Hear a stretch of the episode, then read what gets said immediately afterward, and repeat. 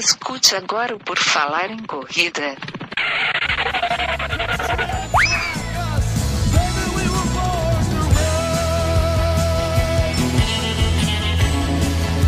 Are you ready to run?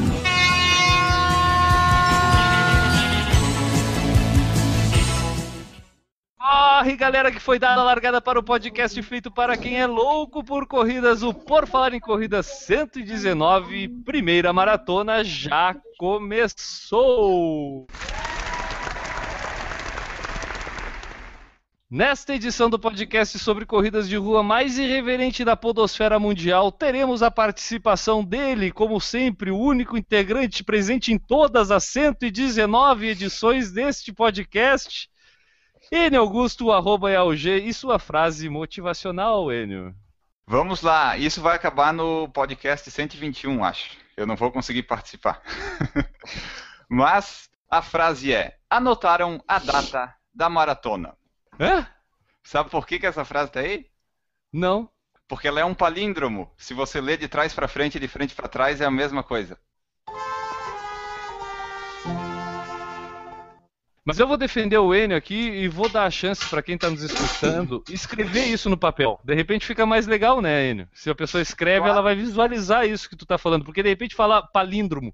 Quem aqui sabe o que que é palíndromo, né? Tipo, a pessoa não vai entender. Enio. Palíndromo, disse de ou frase ou palavra que se pode ler indiferentemente da esquerda para a direita ou vice-versa. Eu vou apresentar ele, arroba corridassc, Newton, tudo bom? Boa tarde, galera do podcast. Ele dispensa apresentações, agora ele é conhecido também como Hélio Rubens das corridas, porque o cara fica comentando é, tititi de, de youtuber de corrida, e aí o cara resolve lá fazer comentário. O homem de Curitiba, Maurício Geronasso. Tudo bom, Maurício? Não entendi o que de quem que eu tô comentando? Não sei, tu fica fazendo lá, faz post no blog falando de tititi, de, de lá sei eu, esses caras que correm aí, cara. Ah, sei lá. Não. É o, Tá, é o Hélio oi- oi, galera, fica, tudo bem? Fica nada, polemizando coisas. Bom, para compor hoje, como o nosso assunto é a primeira maratona, a gente precisava de gente que a recém sentiu dor nas pernas, a recém lembra. Eu costumo falar que a gente mais lembra do dia seguinte da maratona do que o dia da maratona, e eles vão confirmar isso ou não, tá? A Juliana Falqueto, que já apareceu aqui várias vezes, e eu vou falar uma surpresa que ela- talvez nem ela lembre direito que ela falou aqui nesse podcast. Eu vou falar durante o programa o que, que ela falou aqui. Tudo bom, Ju? Tudo bom, tudo bom. Prazer estar aqui com vocês de novo. É isso aí. A Ju participou, fez a primeira maratona dela lá, o Wine Glass Marathon. Quem acompanhou o perfil dela lá viu tudo sobre a corrida. E outro convidado, agora estreante aqui no podcast, no Por Falar em Corrida, e também recém-maratonista, é um maratonista fresco, a gente pode dizer assim, né? O Gustavo Nunes, tudo bom, Guga? Valeu, Guilherme. Tudo bem? Tudo bom, pessoal? Obrigado pelo convite. Galera, o Gustavo é conhecido nosso, é aqui também de Florianópolis, tá? Ele compartilhou toda a experiência dele aí na maratona, até pelo perfil dele no Instagram lá. E estreou também correndo agora. Escolhesse uma provinha meia boca, né, Gustavo? Pois é, todo mundo me fala agora que as minhas próximas escolhas vão ser difíceis, né? Porque o nível de, de avaliação tá bem, lá, bem alto, né? Vai complicar, né, Enio? Ele vai entrar naquele quesito tipo recorde pessoal, né? O cara que bate o recorde pessoal astronômico na segunda corrida, depois nunca mais, né? Por exemplo, Maratona de Santa Catarina, ele, vai, ele, não, ele nem vai cogitar. Ele vai achar que tá correndo no- no- numa cidade fantasma, assim, mais ou menos. É, Bom. e um, me- um mês antes eu vi aqui, né? Acompanhei vários amigos na maratona daqui e realmente a diferença é gritante, né? Faz falta aquele apoio que a gente teve lá em Chicago, né? Ah, é, pois é. Bom, a gente vai poder comparar, porque aqui todas as pessoas que eu apresentei nesse podcast, inclusive eu, que sou o Guilherme Preto, e vocês podem me encontrar na internet pelo arroba Correr Vicia, já participando pelo menos uma vez de uma maratona. E a gente vai poder falar aqui, já teve maratona de Curitiba, três aqui na maratona de Florianópolis, aqui de Santa Catarina, a Ju na Wine Glass e o Gustavo em Chicago. Já temos bastante assunto, vamos adiante. Quem quiser saber sobre Por Falar em Corrida, só antes de eu terminar de falar aqui, acesse o nosso site www.porfalarincorrida.com. E quem quiser acompanhar nosso dia a dia pode seguir nossos perfis no Snapchat, Falar em Corrida, Correr Vicia e M Geronasso. E também o Snapchat da Ju, é? É Juliana Ban, né? Juliana Bar. Isso, que vai estar também lá no post da, da edição do site. Vocês podem utilizar nossas redes sociais, blog, Facebook, Twitter, Instagram, YouTube, onde mais encontrar a gente para enviar suas mensagens, sugestão de pauta, relato de prova, dicas, corridas que vão participar, dúvidas ou perguntas, pode mandar tudo para a gente que a gente lê aqui no podcast. E só para lembrar, quem quiser ajudar o Por Falar em Corrida é de graça e bem simples. Basta avaliar a gente lá na iTunes ou seguir, assinar, avaliar também aí no seu agregador de podcast. Ou entrar lá no site, mandar compartilhar o nosso conteúdo lá do site também vai estar ajudando aí o Por Falar em Corrida, pelo menos se manter vivo por mais alguns 10 anos, né? A gente tem pauta já programada para quantos anos, Enio? Até o fim do ano que vem. Pelo menos. Até o fim do ano que vem, então pelo menos a gente tem o que fazer nas gravações do Por Falar em Corrida aí. Chegou a hora da gente falar sobre notícias das corridas ou do mundo das corridas aí que aconteceram nas últimas semanas, hein? Exatamente. Vamos a elas. Me deu uma pista. A menos de um ano da Olimpíada, a arena de atletismo ainda não tem pista. Tu vê, todas as notícias que a gente fala lá do Rio de Janeiro nunca é coisa boa. A antiga pista de atletismo não estava de acordo com os padrões olímpicos e paralímpicos, motivo que levou a Prefeitura do Rio a iniciar em junho deste ano as obras de adequação. No início de outubro, não havia nem sinal do material sintético, apenas o que restou de um contrapiso. Apesar de ter sido escolhido como estádio olímpico, o Engenhão não sediará as cerimônias de abertura e encerramento, já que elas estão programadas para o Maracanã. O famoso estádio, reformado para a Copa de 2014, tinha um anexo com pista de atletismo que foi demolido para dar lugar a um estacionamento. As arquibancadas são tudo o que restou do antigo Célio de Barros. Eu só vou fazer um link sobre essa notícia aqui, bem rapidinho, com um dos nossos convidados, que é o Gustavo. Tá? Gustavo, tu sabe de que cidade o Rio ganhou a, a chance de sediar as Olimpíadas de 2016? Chicago. E... É uma vergonha, né? É uma piada ou não é? É uma piada de grande mau gosto. Cara, tu sabe que eu tava lá em 2010, o Brasil tinha acabado de. Foi em 2008 ou 2009? Foi, foi 2009. Assim, foi 2009, né? E eu fui para Chicago em 2010, cara, e eles estavam bravos, cara. Eles queriam realmente sediar e tudo, assim, meio que eles estavam meio indignados de ter perdido pro Rio de Janeiro. E aí agora a gente tá vendo isso aí, né? Bom. Lá tá tudo pronto, né? Não precisava fazer nada. Pois é. É que nem as Olimpíadas eh, de, acho que de Tóquio de 2022 20. também já tem o estádio pronto, já tá tudo pronto. Qualquer coisa faz lá, né, as Olimpíadas. May the Force be with you. Vem aí a Star Wars Run, Nênio. A Força despertará oficialmente no dia 18 de dezembro com o lançamento do novo filme da saga Star Wars, mais Jedi. Errou! Cara, é, é, Enio, não precisa falar mais nada sobre isso aí. Vai acontecer essa corrida que é da Guerra das Estrelas, né? Não vamos falar nem Star Wars, né, Enio, pra não errar também. Ah, eu vou pedir então pro Maurício, que é outro nerd aqui, pelo menos continuar lendo a notícia. Ele lê a notícia pra gente hoje, Maurício. A força despertará oficialmente no dia 18 de dezembro com o lançamento do novo filme da saga Star Wars. Mas Jedi, Padawans e Suites poderão se preparar para o grande dia correndo a segunda edição do Star Wars Run, no dia 28 de novembro. As inscrições já devem estar abertas e a novidade para esse ano fica por conta dos kits, alusivos aos personagens dos filmes. Segundo os organizadores, haverá duas opções disponíveis. Kylo Ren inspirado no vilão de Despertar da Força, e Rei, inspirado no protagonista, ambos contendo camiseta, sacolinha e outros brindes dos patrocinadores. Assim como em 2014, a prova será noturna, com a largada às 21 horas em frente ao Memorial da América Latina, zona oeste de São Paulo.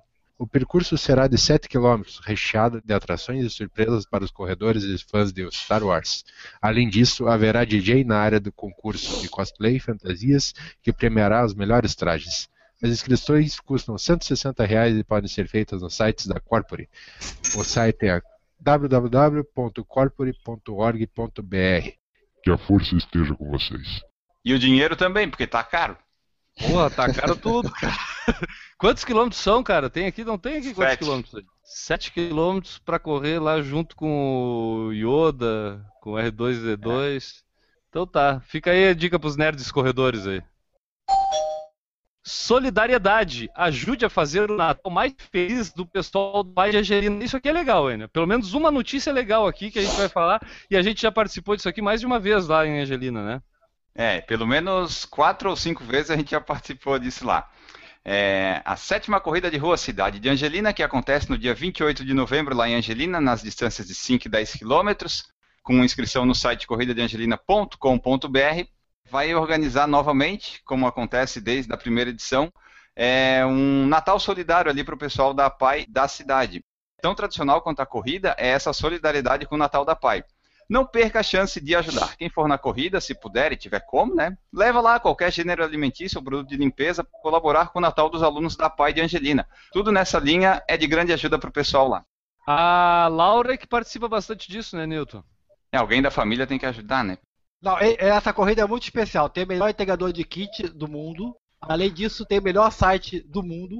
E é isso. E vai ter a melhor transmissão ao vivo de podcast pelo YouTube do mundo.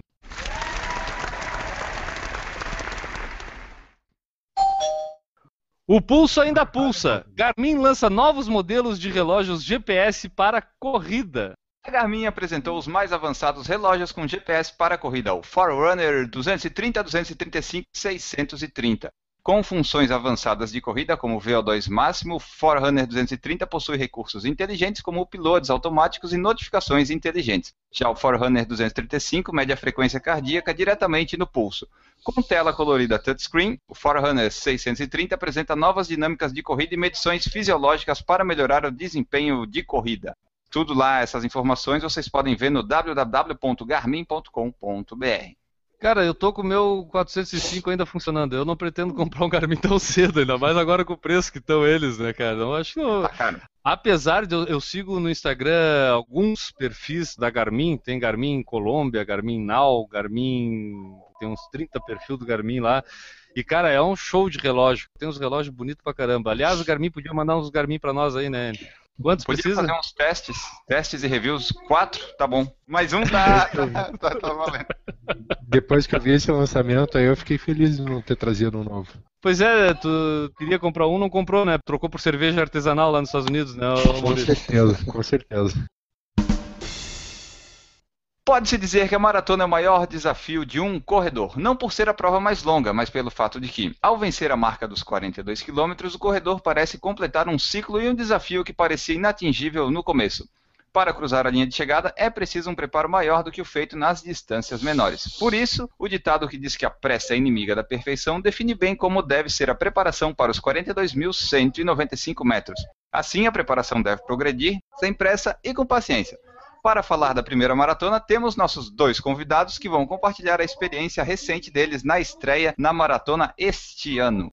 É isso aí, então por é isso que a gente trouxe aqui a Juliana Falqueto e o Gustavo Nunes aqui para falar um pouquinho sobre essa experiência que é recente pra caramba para eles. Eu acho que não faz. É... Que dia foi a tua, a tua maratona, Ju? Dia 4 de outubro. Não tem um mês ainda. E a de Chicago foi quando, Gustavo? 11 de outubro também não tem um mês ainda, e é por isso, está fresquinho isso tudo neles. Porque o Enio estreou quando em maratona, Enio? Foi em 2011. O Newton fez quando a tua maratona, Newton? 2011 também, fui com o Enio. Foi junto, né, Enio? Foi. A gente até correu uma parte junto. Eu estreiei, fiz a minha maratona, minha única maratona até hoje, lá em 2013, e o Maurício fez a dele em 2014. Então a gente tem aqui um grupo de, de estreias de maratona, mas a Ju e o Gustavo são tão recentes. Então eles vão poder falar realmente aquela sensação, tudo, porque está fresquinho aí para eles, né? Então é, é isso que a gente convidou eles aqui para explorar um pouquinho. Bom, sobre a Ju, qual foi o podcast que a Ju participou, Enio? O Enio que sabe decora aqui todas as numerações de podcasts? Participou no 89, no 91 e no último agora da, do 114 da moda. Tá, no 89, que foi quando a gente falou sobre o Run Juran, né, sobre toda essa vida dela aí no meio da corrida, blog, é, as redes sociais em que ela interage com a galera, lá naquele podcast ela mencionou que estava pensando em fazer uma maratona que ela não queria falar direito onde é que era, que estava pensando em fazer, que talvez fosse agora a hora, porque teve uma vez que ela desistiu, né, de fazer a maratona, né? E aí o que acontece? Ela finalmente estreou. Ela teve com a gente aqui falando a expectativa dela para a maratona nesse último que foi da, sobre moda. A gente explorou também um pouquinho que ela estava prestes a viajar para os Estados Unidos para fazer a prova dela lá. E agora já estreou e a gente tinha que fechar esse ciclo, né, Ju? Tu falou que pensou, tu veio aqui dizer o que que tava esperando e agora a gente quer saber como é que foi. Quando é que foi realmente que tu teve a ideia de fazer essa maratona? Foi perto daquele podcast que a gente gravou mesmo lá, o, o 89? Foi. Foi quando tem a data desse podcast? Eu lembro que a gente gravou, mas eu não lembro quando. O PFC 89 saiu no dia 6 de abril de 2015. A gente gravou ele no finalzinho de março. Então, é isso mesmo. Finalzinho de março, eu já estava inscrita nessa prova. Mas eu não sabia se eu iria fazer, porque tudo dependia se eu iria treinar, se eu não iria treinar, se era essa mesmo, porque na verdade eu estava inscrita nessa prova, tinha entrado num sorteio numa, de uma outra que chama Marine Corps Marathon. A Marine Corps. E aí, assim. Em Washington, né? Isso. Eu não fui sorteado, o resultado do sorteio acho que saiu em maio, mas eu já tinha entrado. Foi em março que é, a gente fazia inscrição para entrar no sorteio eu já estava inscrita, eu me inscrevi assim que abriu, abriu em dezembro, mas assim, era aquela assim, vou fazer inscrição porque está na promoção. Se der tudo certo, eu treino, vou fazer a prova. Mas os meus treinos e quando eu decidi mesmo que ia fazer foi em maio. Então, quando a gente gravou esse podcast, eu não, não sabia mesmo que eu iria correr, não. Assim, eu sabia que eu estava querendo, tinha ela em mente, mas não tinha certeza de que iria acontecer.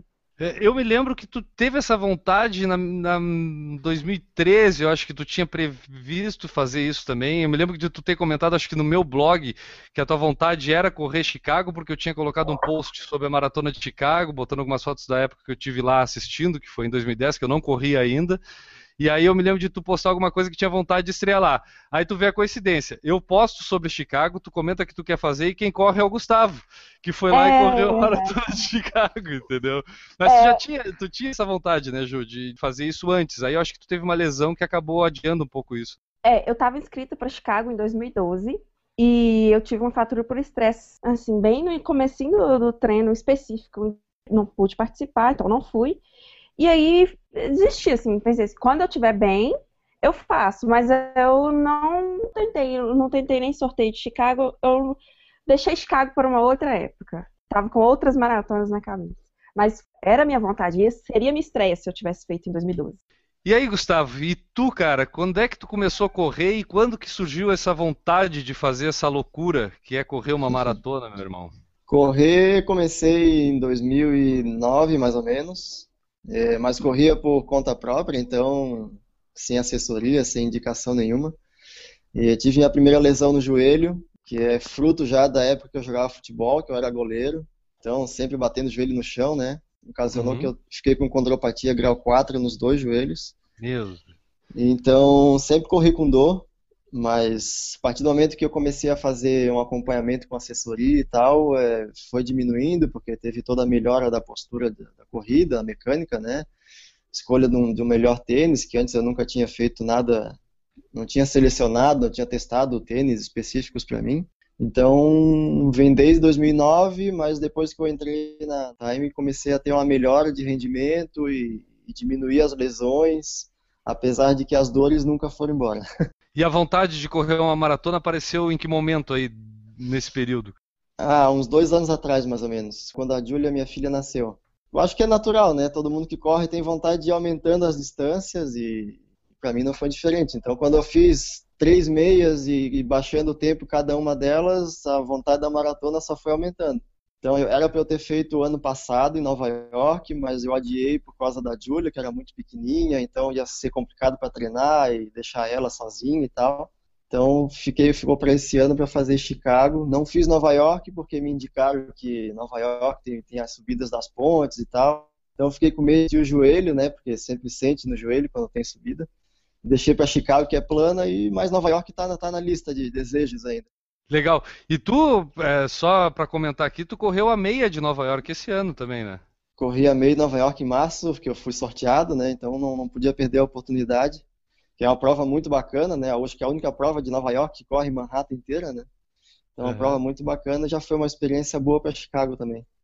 Já foi um, um, uma preliminar legal, né, cara? Tipo, já é. pegar o clima da coisa como acontece lá, lá nos Estados Unidos, né? Exatamente. É, Enio, tu quer falar um pouquinho sobre tu, como tu escolheu a primeira maratona? Só antes de, de falar de como eu escolhi a maratona, eu vou começar a fazer que nem o Gustavo. Eu vou participar de uma ou duas por ano, só que lá fora, sabe? Vou largar dessas provas daqui.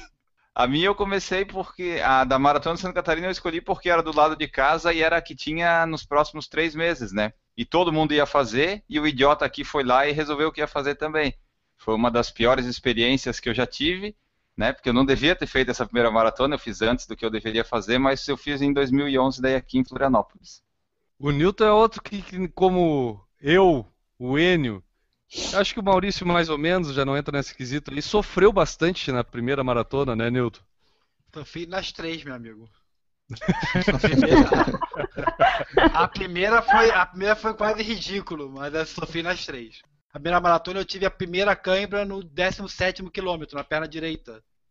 E no 18 eu tive cãibra na perna esquerda. Então eu fiz de 18 ao 42 com cãibra nas duas pernas. Mas foi. É, mas eu não fui muito diferente, porque eu comecei a sentir câimbra nas duas no quilômetro 25 e foi assim até o final.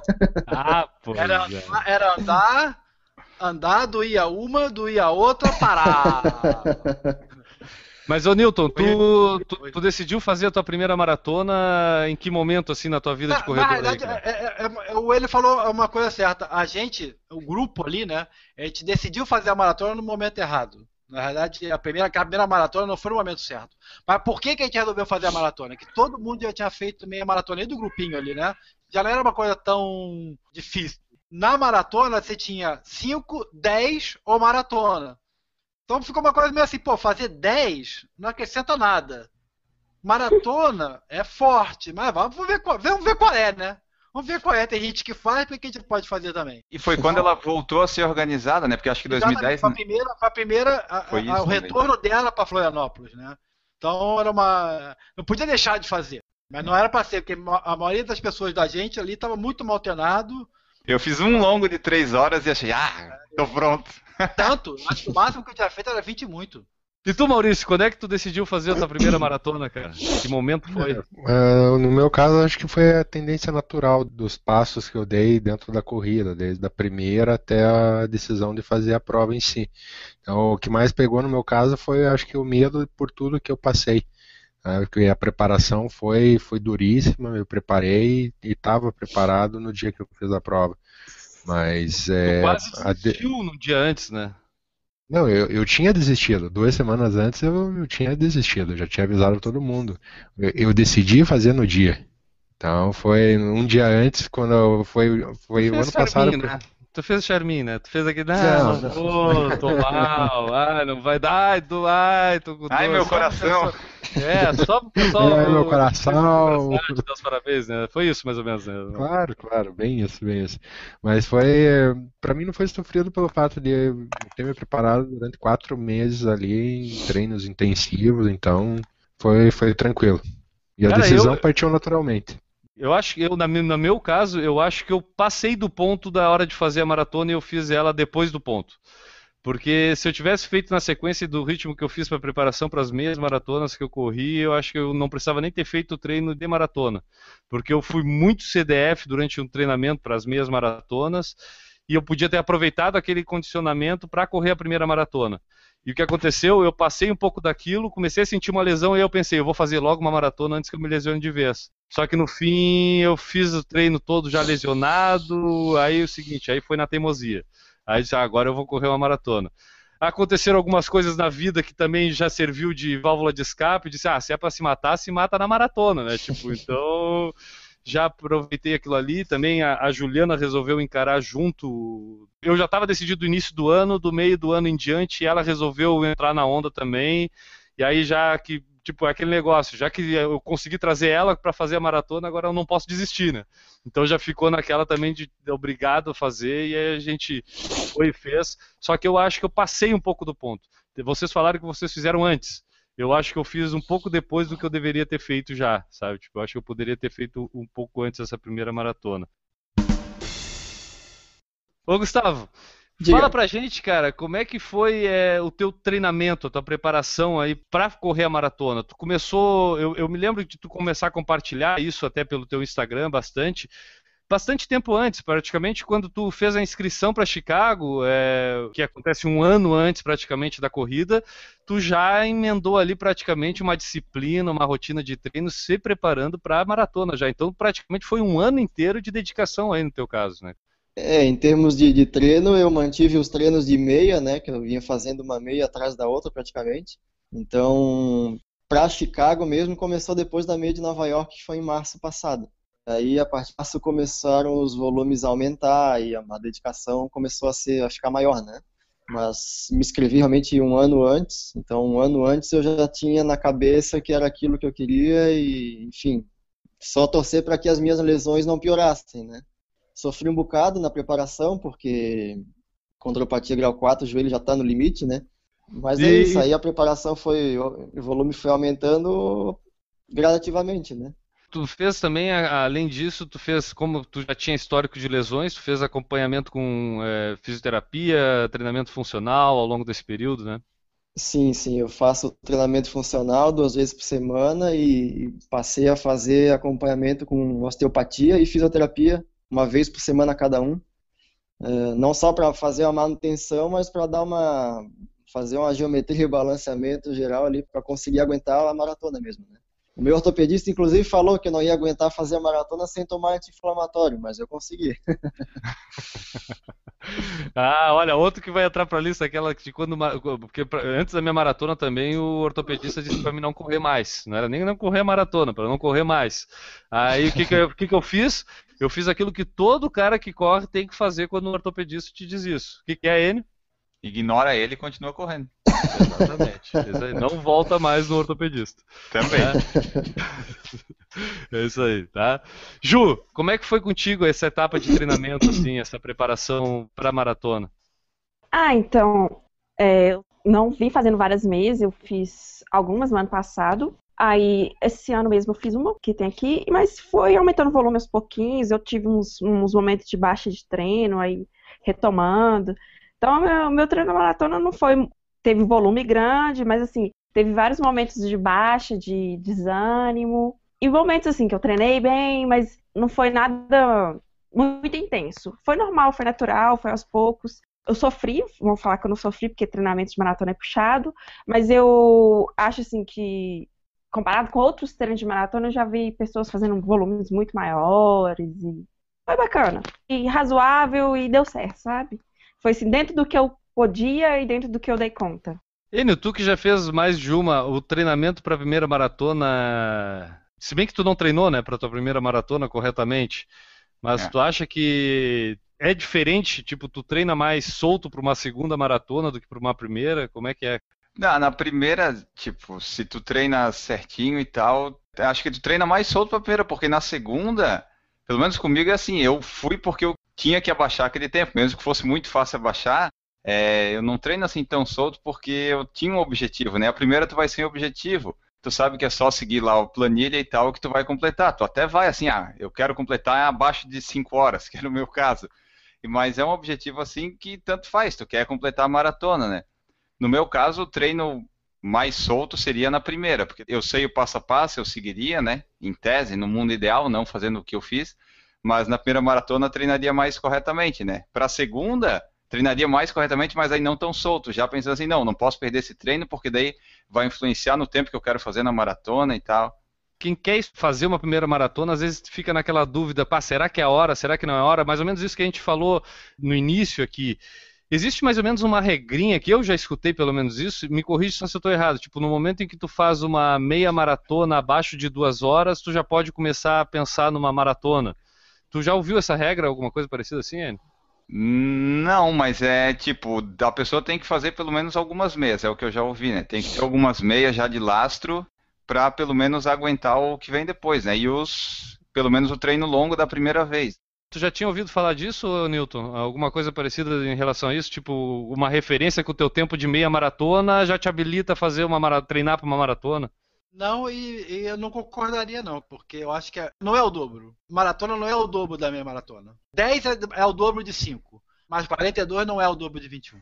É uma outra meia maratona depois de correr uma meia maratona. Não são iguais. É, é impossível elas, elas, serem iguais, né? Não tem como, sabe? Quem já fez vai entender o que a gente está falando. É, é, é, são duas meia maratonas diferentes. Não dá para dividir a prova no meio e achar que são duas coisas iguais. Né? Eu acho que essa referência se serve pode servir para tempo, talvez. Porque, tipo, eu, quando eu comecei a ver que eu fazia confortável uma maratona em 1,59, eu vi, opa, dá para tentar fazer a maratona sob 4 horas, sabe? Para referência de tempo, eu acho que dá até para servir, mas para fazer uma maratona, talvez não. É, e, mas a gente sempre falou aqui aquela questão, o Newton sempre enfatizou bastante isso. A primeira maratona sempre é recorde pessoal, então é, tem que fazer para terminar, né, Newton? É mais ou menos isso que tu diz, né? É, com certeza. Primeira maratona. Ah, eu acho que a primeira corrida, eu não digo, não digo nem primeira maratona, primeira, primeiro evento que você participa, tu vai para completar, tu vai para se divertir e com certeza será teu recorde pessoal. Uh, aí depois você vê, que, vê se você gostou da brincadeira e aí bota novos desafios. Gustavo, tu tinha algum planejamento de tempo para maratona ou tu foi nesse clima de não, eu vou, não vou me preocupar com isso, meu objetivo é ir lá ser feliz, cruzar a linha de chegada? Ah, se eu disser que eu fui lá só para completar, eu tô mentindo. Eu queria fazer sub 4, mas por causa das câimbras que eu tive, não deu. Se não fosse as câimbras, eu conseguiria, com certeza.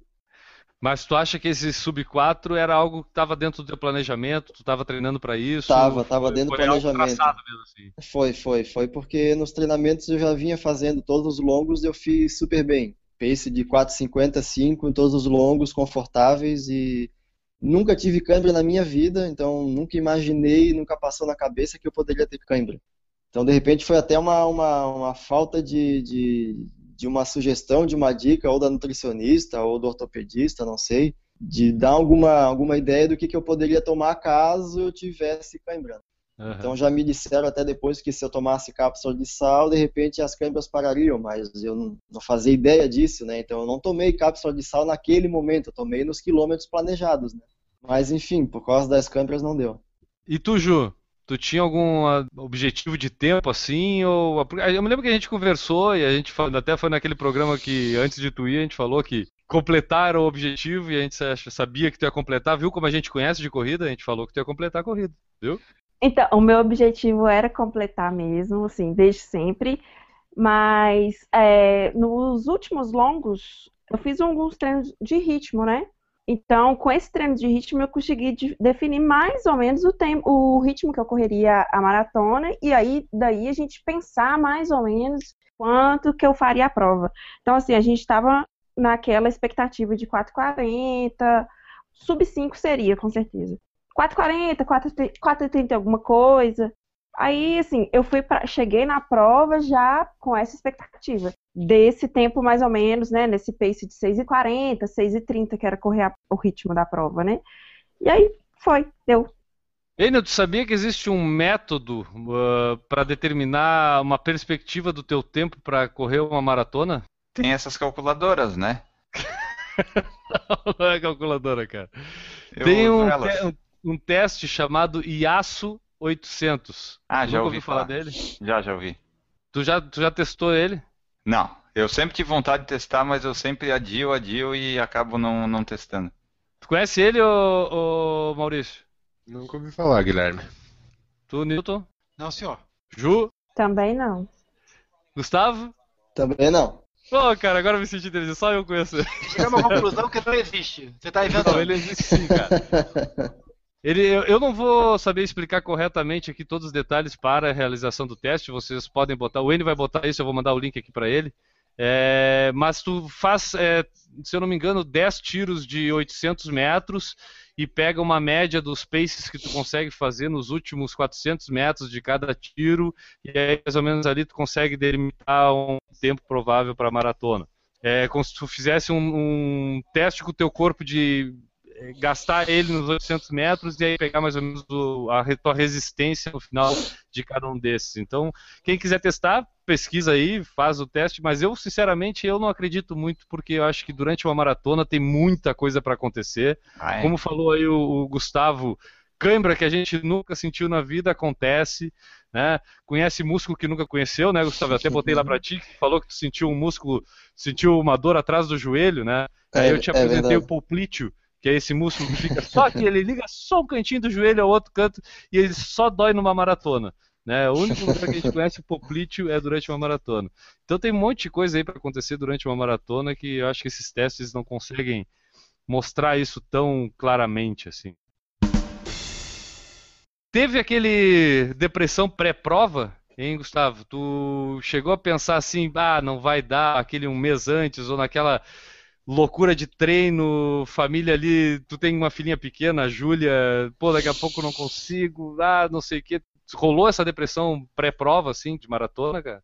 É, mais ou menos. É, a maior dificuldade, principalmente pra gente que tem filha pequena, é realmente conciliar tudo, né? Dar atenção para a família, para a filha, trabalhar, treinar. Isso foi realmente difícil. Então, quando os longos começaram a ficar mais longos, tinha dias que ficava meio, meio complicado dar conta de tudo, né? E, mas como os longos foram todos feitos conforme planejado e nos longos eu não senti dor nenhuma, então foi um pouco de alívio assim de que estava no caminho certo. Mas essa conciliação ao longo da preparação realmente é o que mata a pessoa. Ah, com certeza. E tu, Ju? Eu, a Ju eu me lembro pelo Snap, assim, várias vezes ali ela ficar meio, ah, não vou correr hoje, não vou treinar, tô cansada, ah, não vai dar certo tu sentiu um pouco aquela coisa assim do corpo chegando num limite e tentando convencer o cérebro a não correr mais, Ju? Foi mais ou menos assim que rolou contigo? Senti, isso que eu tô falando. Teve uma época assim que eu falei assim, gente, eu não dou conta mais, eu tô cansada, eu, tô cansa... eu tava muito cansada. Eu, durante esse treinamento, finalzinho, eu fiquei cansada demais de chegar meu treinador e falar assim, vai descansar. Chegar no dia de treino e falar, vai para casa, vai descansar. O corpo chegou no meu limite durante o treino. Chegou na prova, chegou ok, mas durante o treino, finalzinho do treino, eu cansei muito, muito. Eu cheguei a questionar, assim, não essa primeira, não essa maratona estava marcada, passagem comprada, etc. Eu cheguei a questionar nessa época desse treino se eu iria continuar fazendo maratona nos anos seguintes, porque foi muito sofrida essa época. Ah, eu, eu lembro bastante dos últimas semanas ali, principalmente o último mês, né, que é onde a gente encara ali os longões de verdade. E eu, eu vou confessar para vocês, talvez a Juliana que corria comigo não saiba disso, mas eu chegava a chorar durante as corridas, cara, durante os treinos, assim, sabe? Tipo, eu ficava pensando o que que eu tô fazendo aqui e via aquela lágrima, assim, aquela depressão durante a corrida. Mas já que tava correndo, né, cansava mais parar o movimento do que continuar o movimento, então a gente ia adiante ali quando terminava, ficava com aquele orgulho, às vezes, um pouco de, terminei, consegui mais um, né?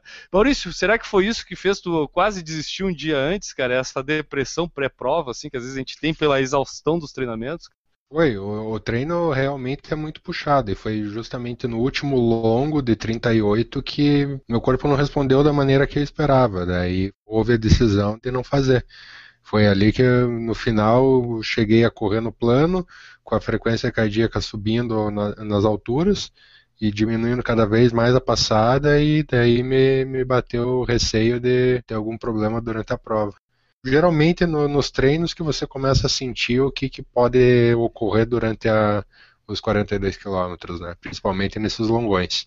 É, o longão Mas é. acho que o corpo estava pedindo arrego ou era a cabeça que estava tentando se convencer de não fazer? Não, eu, eu acho que todo o volume de, de treino acabou acumulando nesse último longão, porque você vem de meses de exaustão, né? E eu estava naquela treinando toda semana, mais academia, acordando cedo, trabalhando durante o dia, porque a gente não vive da corrida, né? Então, tudo isso pesou justamente nesse último longão. E daí houve a decisão. É, cara, treinamento é realmente um momento depressivo da vida do corredor, mas eu acho que é gratificante, porque depois a gente vai lá e cruza a linha de chegada e fica feliz. É, eu, né? eu, acredito que muitas vezes o treinamento pode ser até mais difícil do que a própria prova. Eu acho. Ah, no meu, no meu caso foi sem dúvida nenhuma. É, com certeza. Sem dúvida nenhuma, meu treinamento foi muito pior do que a prova. Minha prova foi só diversão. Foi só felicidade, prova inteira. O treinamento nem tanto. Eu acho que a, a, se a maratona tem um objetivo na vida de uma pessoa, tu vai encontrar isso é no treino da maratona. Tu não vai encontrar isso no dia da maratona, porque eu acho que ali é que está a transformação do cara. Exatamente. Tipo, eu, acho, eu acho que a grande transformação que a gente pode dizer que acontece uma pessoa que se intitula maratonista tá em ter passado o treinamento, não tá em lá correr os 42, 195 metros. E eu quero saber mais ou menos isso, porque agora a gente quer falar do dia da corrida. Gustavo, descreve pra gente como é que foi correr a maratona de Chicago, tua estreia. Fala pra gente, cara. Eu quero me sentir lá contigo. Na verdade, eu fui um reloginho. Eu segui todos os, os planejamentos dos profissionais que eu fui, nutricionista e tal. Então, acordei bem cedo. ah, Eu tinha que largar às 7h45. Eu acordei às 5 da manhã para tomar café com calma. Eu não tenho um problema que eu não consigo comer muita coisa no café da manhã, não entra nada. Então, no dia da prova, entrou menos ainda. Eu tinha que comer duas fatias de pão, tinha que comer banana e entrou meia banana só, não entrou mais nada. Tava bastante ansioso. Enfim, comi o que, o que deu e saí com calma. E fui me encontrar com um amigo meu. A gente foi trotando até a largada para aquecer um pouco, porque tava frio, tava algo em torno de 10 graus quando eu saí do hotel, umas 7 horas da manhã. E a ansiedade foi passando, consequentemente, né? Mas foi só chegar na, na, na praça, no parque lá que era largada, aquele povaréu todo, 45 mil corredores. Eh, a ansiedade bateu de novo e, e o tempo chegando quase na hora da largada e não estava lá postos ainda e aquele medo de, de, meu Deus, vou perder a largada. que lá, ela, não sei se em todo o resto do mundo é assim, né? Mas os Estados Unidos tem toda aquela questão da segurança, passar por revista e tal, então demora um pouco mais. É, inclusive eu fiquei eh, na transmissão da Maratona de Chicago, eu assisti pela televisão, o que eles comentaram é que a transmissão, pela primeira vez, esse foi o primeiro ano que eles liberaram a transmissão internacional aber- ah, ao vivo por questões de segurança. Que nos outros anos, depois do que aconteceu em Boston, eles tinham bloqueado a transmissão ao vivo da maratona por questões de segurança. Existe toda essa preocupação, inclusive com os atletas lá, então. Sim, sim, com certeza. Passava por uma revista de. Não é um raio-x, né? Mas eles falam aqueles aparelhos que tem em aeroportos, né? Aham. É, em Nova York foi mais rígido. Em Nova York tinha raio-x, inclusive, mas aqui em Chicago não. Em Chicago era só o aparelhinho que passava no corpo e liberava a pessoa já. Mas foi bem rápido, mas como eram 45 mil pessoas, demorou um pouco. É, mas chegando no, no curral lá, já começou a, a cair a ficha de que eu tava ali e agora é só correr e lá pra frente. E aí, cara, e a, a largada demorou muito para acontecer? Porque os currais às vezes largam, lá largam em ondas também, né? Larga em ondas, é. E- Não, não e- demorou muito não, foi, foi bem tranquilo. Eu fiquei acho que no máximo 10 minutos esperando para largar. Largou até uns 2, 3 minutos antes do que programado. E só que como é muita gente, tu Que larga no desorganização. meio Largaram antes? Como assim, cara? Isso não pode. Pois é, né? Aqui larga sempre depois, né? Que absurdo. Ah, mas duas horas depois, mais ou menos, tudo bem. Mas foi, foi tudo tranquilo, muito bem organizado, não, não deu problema absolutamente nenhum, pelo contrário, é, não viu um rolo, um empurra-empurra, nada, nada, nada, tudo muito bem organizado mesmo. E só que tu, tu corre no mínimo 21 quilômetros com 100 pessoas do teu lado, né? Não consegue se dispersar de um pelotão assim como é com a elite, né? Mas, de modo geral, não tem absolutamente nada para falar da, da prova. Foi tudo perfeito do início ao fim.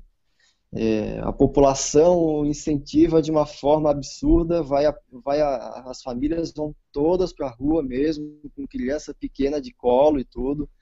E eles ajudam, eles, eles dão a mão para bater, na, bater palma. Eles, enfim, é uma festa. Tem banda, tem leaders, tem, tem tudo, tem DJ na rua dão Coca-Cola, dão banana, dão o que tu quiser. É realmente é sensacional. A organização nota mil. O percurso lá, ele larga ali é, do centro de Chicago, vamos chamar assim para o pessoal que não conhece lá o, o parque O- lá, né, principal. O Grand Park, isso. Grand é. Park. Ele vai para norte de Chicago, aí desce, depois vai lá até o sul, né? Passa ali em Chinatown, né? E depois volta de Exatamente. volta pro parque. Esse Exatamente. percurso todo, gente, o tempo todo. percurso inteirinho lotado de gente. Não é, não é gente meio gato pingado, é lotado de gente. É, aquelas grades para separar o público no percurso inteiro de tantas pessoas que tinham nas ruas, para elas não ultrapassarem a rua. Até dentro de a gente é, uma parte é, fica dentro de um outro parque que tem um zoológico famoso lá, até dentro desse parque tinha muita gente incentivando. E isso na hora foi um diferencial, porque quando comecei a sentir dor, as pessoas, da, as próprias famílias perguntavam se estava tudo bem, se precisava de ajuda, eh, se ofereciam para ajudar, para te se alongar, para segurar no ombro e tu, tu se alongar. Então faz uma diferença muito grande. Não se sente sozinho, né, cara? Isso eu acho que Exatamente. deve fazer muita diferença, né? Não, não se sentir Exatamente. sozinho. Porque é um momento solitário do cara fazer a maratona. E aí tu vê que tem um monte de gente na volta ali. Tem uns que dizem que, de, que deixa o cara com vergonha, que aí o cara não caminha. Bom, tu falou que começou a sentir câimbras no quilômetro 25, né? Tipo, e É. isso é, provavelmente, deve- eu na minha primeira maratona também senti, nunca tinha sentido câimbra correndo, já tinha sentido fazendo outros esportes, mas correndo nunca tinha sentido e senti também na maratona, quilômetro 27, foi perto, então não foi muito uh, diferente do que aconteceu contigo. Chegou a te dar preocupação durante a prova ali? Tu ficou meio assim, será que vai, será que não vai? Ou Eu é fiquei que foi preocupado, né? Porque como eu nunca tinha sentido câimbra na vida, não sei até que ponto aquilo ia impedir que eu continuasse, né? Mas, por incrível que pareça, uma das minhas maiores preocupações, que era a cabeça, né? Como é que ela ia reagir na, durante a prova, a cabeça ficou perfeita, assim. Pela cabeça eu tinha feito uma baita prova. O corpo é que não reagiu. Então, nem nessas horas que eu tava que eu tinha que parar para alongar, a cabeça falava, não, para, chega, chegou o teu limite. Não, nem nessa hora eu, eu pensei nisso. Mas eu tive sorte que a câimbra não foi tão grave ao ponto de que eu não conseguia mais correr. Então eu alongava ali 30 segundos e conseguia dar mais uma corrida. Corria mais 2, 3 quilômetros, aí voltava a câimbra, tinha que alongar mais um pouquinho e assim fui levando até o final. No final não aguentava mais de dor, mas aí já estava no final. Deu até para dar uma, uma corridinha mais rápida para sair bonito na foto. Já que tu mencionou final, cara, me conta o seguinte: quando dobra aquela esquina assim e enxerga aquele portal de chegada assim, eu vou fazer uma pergunta por exclusão: qual o pelo do teu corpo não se arrepiou? difícil, difícil. É uma emoção bem grande realmente. Quando tu tá passando pelo pórtico mesmo, que cai a ficha, acabou, consegui, foi tudo perfeito, enfim, apesar das circunstâncias, das dores e tal, foi, foi tudo perfeito e antes de acabar eu já estava pensando na próxima, o que, que eu poderia fazer para melhorar. É isso aí. Cara, é, última perguntinha sobre o dia da prova. Tu acha que tu acertou a escolha do percurso, do lugar? Eu, não- eu sei a resposta, mas acho que a gente quer escutar de ti. Acertei, acertei pelo fato de ser plana e pela organização em si, pelo fato do povo todo comparecer nas ruas, incentivar, eu acho que eu acertei sim. Aí aquilo que o pessoal te fala, que agora o teu padrão vai ficar difícil de tu fazer uma outra maratona aqui por perto, assim, tu, tu acredita nisso agora, né? Acredito, acredito. Já comecei a olhar várias maratonas pelo mundo afora e no Brasil também, né? Mas é, com certeza vai pesar na próxima escolha. E dona Juliana Falqueto, conte-nos tudo e não esconda nada. Eu acompanhei bastante coisa lá pelo teu Snapchat, mas eu conte o pessoal que escuta o Por Falar em Corrida aí. Como é que foi? Foi emocionante, né? Então, eu cheguei, Foi eu cheguei uma semana. Foi corrido, foi emocionante. É, eu cheguei uma semana antes, então já fiquei naquela expectativa, assim, já cheguei lá um, um clima um pouco mais frio do que aqui. Aqui estava muito quente quando eu saí.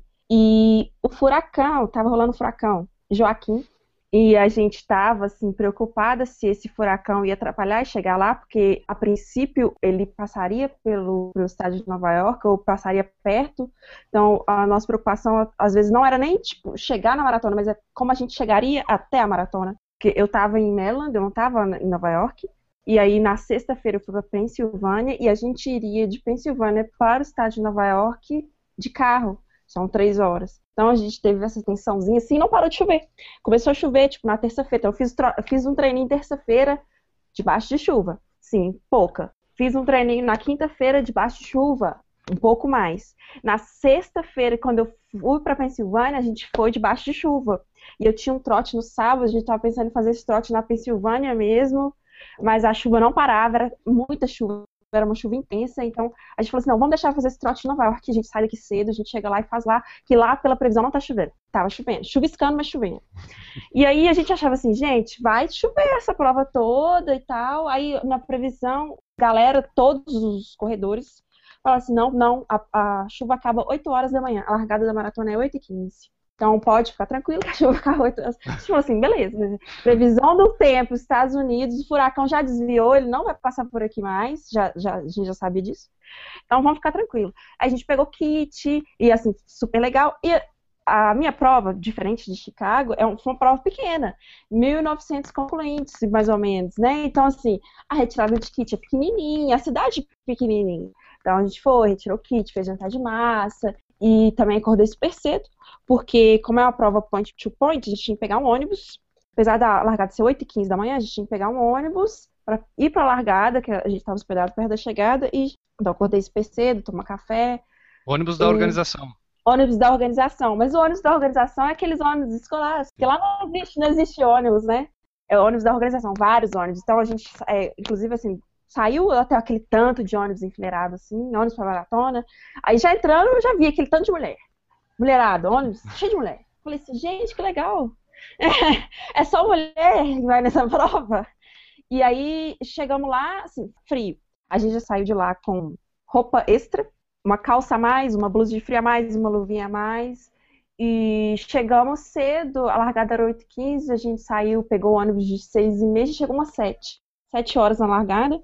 E tava muito frio, 7 graus, e aí tinha galpões, a gente ficar lá Abrigar se protegendo. Só é possível porque é uma prova pequena, né? Aí, então tinha uns galpõezinhos, a galera sentava lá e ficava esperando. Na minha prova não tinha curral, porque 1.900 pessoas não precisa de curral, mas tinha marcadores de ritmo. E era assim, lembrava um pouco essas provas que a gente faz aqui na- é, de 5 e 10K, pela quantidade de pessoas, né? O locutor falando, vão, gente, 10 minutos. Aí a galera tá no banheiro ainda, tipo eu, tava no banheiro. Eu fui no banheiro, tipo, três vezes, porque tava muito frio, muito frio, e aí fica com vontade de ir no banheiro. Aí, 10 minutos eu tava dentro do banheiro, eu lembro disso. 10 minutos, aí eu saí, é, tirei a calça extra que eu tava, aí vi a plaquinha assim, a menina do 440. Aí eu falei, vou juntar ali com ela. Desse jeito, você dá uma, hum, sabe, dá uma. aí você chega lá, cheguei na, na mocinha de 440 e falei assim, ah, é aqui que eu vou. E, quer dizer, era, né? Era. Era aqui que eu e fui. Era, aí tava frio, tava frio. Aí do lado assim dessa 440 era uma mocinha linda, super legal. Aí tinha várias mocinhas também. Tinha homem também na minha prova, tá? Mas era menos. Aí eu comecei a correr. Tava frio, tava frio. Eu falei, gente, tá frio, tem que esquentar. Tá frio, vou dar uma esquentadinha. Aí, quando eu olhei, eu já tinha largado da, da galerinha de 430. Quando eu olhei do lado, eu tava com um povo que eu não sabia quem era. E olhei na frente, sim, bem lá na frente, a galerinha de 430, eu falei, ah, eu vou ter que ser. Aí eu fui. Cheguei, encostei na galera de 430. E nisso, assim, eu já tinha esquentado, já tinha arrancado minha blusa de frio. E, e só tava assim, e, e sabe quando você corre meio extasiado? Aí você olha a galera gritando e olha do outro lado, galera gritando, você vira uma curva, tá na cidade, você acha assim, sensacional aqueles menininhos batendo aquele sino. Quando eu vi, eu tava com essa, com essa turma, da, é uma japonesa, uma turma da japonesa de 430, e a gente foi. Esse gru- grupinho, e galera, 5K, 10K, Aí tinha, tinha ponte, tinha várias pontes. Tinha subida, tinha descida, tinha ponte, tinha estrada, tinha galera dos bairros, tinha as galeras das torcidas. De repente eu vi, tá meia maratona, eu tô com a galerinha de 4h30, 30k, tô com a galerinha. E assim, o que a minha prova tinha, que com certeza tem na, teve em Chicago também, é que você passava isso nos, nos tapetinhos e que mandava ao vivo suas parciais. Sim, inclusive a gente acompanhou Aí- dos dois, tá? É, Eu e o Enio ficava só pelo Messenger. E aí, onde é que tá a Ju? E aí, onde é que tá o Gustavo? Verdade ou não, Enio? Aham, direto. Só que essas parciais, na minha, como é uma prova menor, ela tinha poucos pontos. Era da largada, o 10K, 21, um no meio ali e o, a chegada. Eu passei nas 10K, eu lembro. Eu passei nos dos 21, eu lembro. E aí, depois que eu passei dos 21, eu falei, gente, que legal, tô correndo bem. Eu quero chegar ao próximo tapetinho, porque eu quero que a galera veja que eu tô correndo direitinho. E o, o bendito do próximo não chegava nunca. Na minha cabeça, ele estaria no 30. E assim, eu tava lá com aquela japonesa. Aí, assim, o grupinho da japonesa, uma hora eu tava um pouquinho na frente dela, uma hora ela tava na minha frente, eu tava um pouquinho atrás, porque a bichinha puxava. E a gente ia. Aí eu sei que deu 30. Cadê o tapete? Nada. Deu milha 20. Aí eu falei assim: será que eu confundi? É milha 20. Deu milha 20, nada do tapete. Aí eu sei que passou assim numa, numa placa que eu achei sensacional, numa loja. Uma loja linda, assim, escrito assim: maratonista, lá em inglês. É só um passeio no parque. E a gente entrava no parque. E o parque era a última parte da prova. Tipo assim, eu achei essa, essa placa sensacional. Aí, quando eu cheguei nessa pla- eh, nesse parque, tinha uma descida. E aí, nessa hora, a japonesa saiu e eu fiquei. Porque eu falei, gente, eu não- essa, a esse ponto eu não consigo descer uma descida desse jeito, nesse ritmo dessa moça. E aí, e eu pensando, cadê a plaquinha, cadê a plaquinha? E fazia um cotovelo, assim. E dava 35 quilômetros. E aí tava lá o, o tapetinho que eu tava tanto querendo. Depois desse tapete, parece que eu tava só esperando esse tapete chegar. Porque aí deu uma quebrada de ritmo sensacional. Você quer dizer, eu tava esperando esse tapete chegar, aí eu vi, oba, 35. Então agora é a hora que eu tenho que acelerar. Não sei por que, que eu falei isso. Eu acho que, tipo assim, eu acho que se eu tivesse largado com a galera de 4,40, talvez era a hora de eu acelerar, né? Mas eu larguei com a galera de 4,30. Aí eu fiz o 36, tipo assim, foi meu melhor quilômetro. Tipo assim, sei lá, eu cheguei no 36 e fiz, meu ritmo, minha prova inteira, sei lá, foi 20, 25, 30, 6 e 25, 6 e 30. O meu quilômetro 36 foi 5,47. Não sei por que eu dei essa acelerada, mas foi só ele. Depois dali, o negócio pegou, esse tal desse parque só tinha cotovelo e era só um passeio no parque. O passeio no parque não acabava nunca, cheio de cotovelo e meu ritmo só ia baixando. Aí eu falei, gente, pelo amor de Deus, cadê? Aí dentro desse parque infinito, é um parque infinito. Esses sete últimos quilômetros dessa prova ficou infinito, gente. É, aí a galera, calma, só falta 5 quilômetros. Eu, pô, 5 quilômetros, pô, 5 quilômetros, que merda. Eu, era assim, todos aqueles palavrões que você pensava, e assim, tinha galerinha na minha frente, as menininhas na minha frente. Eu já tinha largado da minha marcadora de ritmo. A galerinha, tinha umas meninas na minha frente que andavam e corriam. Eu falava assim, gente, que vontade de fazer isso também. Dá uma andadinha, ai, será? Eu falei, não, não, não, não anda. Não anda, se você andar, você não vai continuar. E eu fui. Fui correndo devagarzinho e cada curva eu ficava assim, gente, cadê essa linha de chegada? Porque era. A prova inteira foi uma linha reta. Os últimos sete quilômetros inventaram de fazer o negócio dentro do parque, cheio de curvas. E aí, foi isso. Aí eu fui, eu ficava procurando o barulho da galera, e também não escutava nada. Assim, tinha a galerinha lá no parque, tinha muita torcida, sabe? Tinha os voluntários pegando água, mas nessa hora eu não queria mais água, eu não queria mais eu não queria mais nada, eu queria essa linha Queria de chegada. Tinha mais uma ponte, acho que a gente já tinha passado de umas cinco pontes, já tinha mais uma ainda. Aí chegou, chegou a última ponte. Eu falei, pelo amor, oh, última ponte. E aí eu sabia que chegava a última ponte, tinha uma curvinha também, e dava pra linha de chegada. E eu já queria tanto essa, essa curva, eu já queria tanto essa, essa linha de chegada, que quando eu virei, eu não, não emocionei, não. Eu caí em prantos. Eu, assim, eu soluçava de choro, sabe? Assim, era, era... Porque é, é uma prova pequena, é, então só tem você. No meu ritmo, lógico, enquanto eu tava com o pelotão lá de 430, a gente era um grupinho grande. Mas depois que eu larguei, ficou mais ou menos uma prova individual. Então, quando eu virei essa curva, era só eu. Era a prova era minha, sabe assim, tô chegando. E ela tava, era tipo, parecia que era o campeão, mas era eu, sabe assim. E aí, é, muita emoção. Aí foi aquelas lágrimas e tal, e aquela gritaria, tipo assim, gente, não é possível. E aí a, a, a japonesa tava lá me esperando, a, a, a marcadora de ritmo de 4,30. Foi lindo. Eu, essas, essas horas, assim, esses momentos, foi a hora que eu falei assim, não, gente, aquilo lá de treinamento não é base, não. Isso aqui é que é a maratona. Por conta disso aqui que eu quero fazer mais. É por conta disso que eu passei que vai é essa experiência que valeu para as próximas, sabe? Fui muito feliz, fiquei muito feliz e valeu demais, sim. E o carinho, sabe, assim, do povo. Talvez sentiria nisso numa prova grande também, mas por ser uma prova pequena, muito bem organizada, por sinal, assim, eu senti muito o carinho do pessoal, sabe? Tanto do, do povo que estava correndo junto, dos voluntários, assim, esses marcadores de ritmo são todos voluntários, né? Tipo, gente, que gracinha essa- essas pessoas, sabe? Tudo. Assim, eu fiquei muito feliz, eu me senti muito, muito bem recebida, sabe? E valeu Aquela- demais aquela a pergunta que eu fiz pro Gustavo, como tu responderia? Tu acha que a tua escolha foi correta para a primeira maratona? perfeita. Eu acho que eu não poderia ter escolhido uma prova melhor. É, vamos pensar assim, eu, eu tava sofrendo um pouco com aquilo de pressão, né? Você sabe, assim, de pressão, de. E assim, é uma prova que só tinha eu. Então, tipo assim, eu poderia, sei lá, se por acaso eu quisesse parar ali, ninguém ia falar assim, a Laju andando no meio. Ninguém ia fazer isso. tipo, se eu por acaso ia falar assim, ah lá, sabe, não sei, eu, ta- eu tava sofrendo com isso. Hoje eu, eu- hoje eu já tenho uma cabeça muito mais diferente, mas eu, eu sofria com essa, com essa pressão, né, de, de fazer uma prova, de fazer uma prova. Então, assim, não tinha ninguém, mas nenhum, nenhum brasileiro nessa prova, não tinha ninguém que me conhecia, eu não era a Ju do blog Run, eu era só mais um ali. Assim, eu gostei tanto que eu queria, sabe aquela, quero mais provas Queria tipo mais pra uns fazer. 200 metros, mais um quilômetro. É isso Não, que não, tu não. Ju? Não, não. Eu não queria mais nenhum metro. Não, eu queria mais provas desse tipo. Não queria mais nenhum metro. Mas queria mais algumas provas desse, desse tipo para eu fazer as próximas maratonas. Assim. Foi uma experiência que eu recomendo. Eu imagino que deve ser um. eu- Eu não sei, existe. No Brasil as provas, as maratonas têm mais de 1.900 concorrentes ou não? N Augusto? A do Rio e a de São Paulo tem. A de Curitiba, acho que chega perto. Pois é, então, eu não acredito que uma prova com esse porte tinha tanto suporte, entendeu? É uma prova tão pequena que envolveu tanta gente e teve tanto suporte, tanto estrutura, assim, eu acho que também os americanos sabem fazer uma prova, né? E Acho aí, que sim, né, Gustavo? isso, isso, assim, Sabe, sabe. isso ficou bem marcado, lógico. Já tinha feito meias lá, mas assim, meias grandes, né? Com muito mais concluintes. Eu não imaginava que uma prova tão pequena seria com uma estrutura tão bacana, entendeu? Eu acho que o Brasil tem muito a aprender ainda com esse tipo de prova.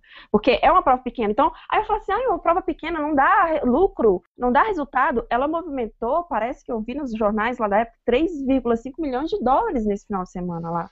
Eu vi, Entendeu? eu vi número sobre movimentação financeira, tem um post agora, não me lembro se é Competitor Running ou na Runner's World, sobre a movimentação financeira na cidade de Chicago, que é a terceira maior cidade dos Estados Unidos, e a maratona é um evento que pergunta se os caras de Chicago querem tirar a maratona de lá.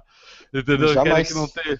Porque movimenta uma grana, né, É, cara? e, e nem Porque nessa cidadezinha pequenininha é a mesma coisa. Essa sensação, o povo É queria, proporcional, tá é feliz. proporcional. Exatamente. Eles queriam que a prova continuasse ano que vem, parece que vai ser maior ainda, pelo que eu tô vendo, porque eles sabem que aquilo lá movimenta a economia. O A cidade evento, da, prova que eu cheguei, ela é do tamanho de um bairro de Belo Horizonte. O evento corrida, ele tem esse atrativo, né? Tipo, a gente pode citar aqui, a gente fala tanto da, da corrida de Angelina aqui, mas Angelina é uma cidadezinha que o quê? Tem 3 mil habitantes? Eu não me lembro quantos habitantes o Enio... 5 mil no último negócio do censo. No último negócio do censo, 5 mil, né? Negócio do censo. O...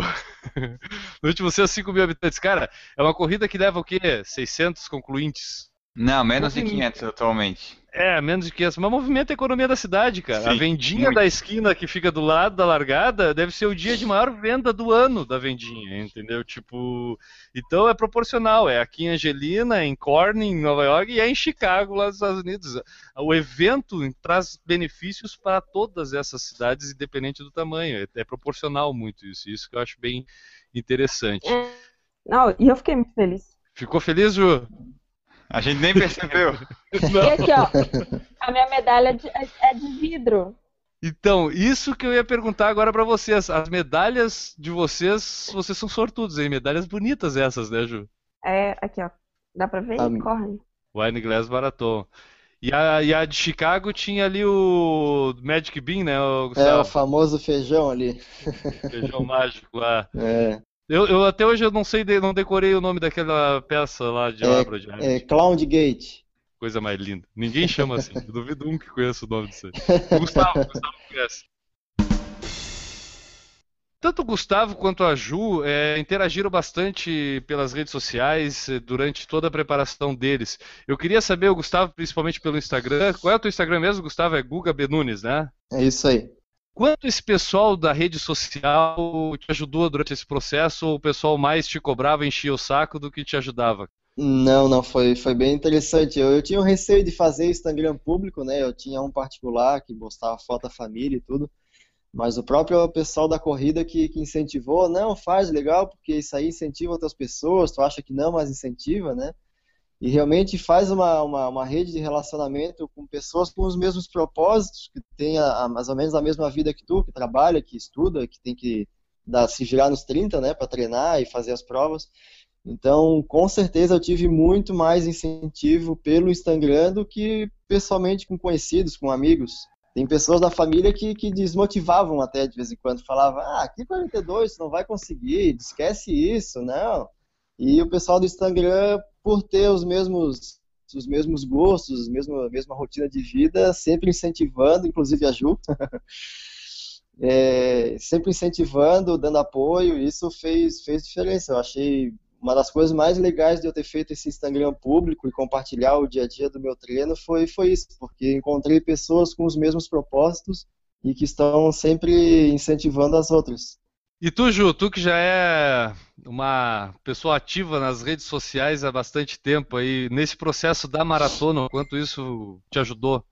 Então, ajudou bastante. Eu, eu vinha meio receosa, né? Porque, igual é, isso de pressão, se sentir pressionada de fazer um bom tempo, de fazer uma boa prova. Eu não vou negar que eu senti isso. Então, eu fiquei. Desde a minha lesão, na verdade, eu estava um pouco receosa com relação a isso.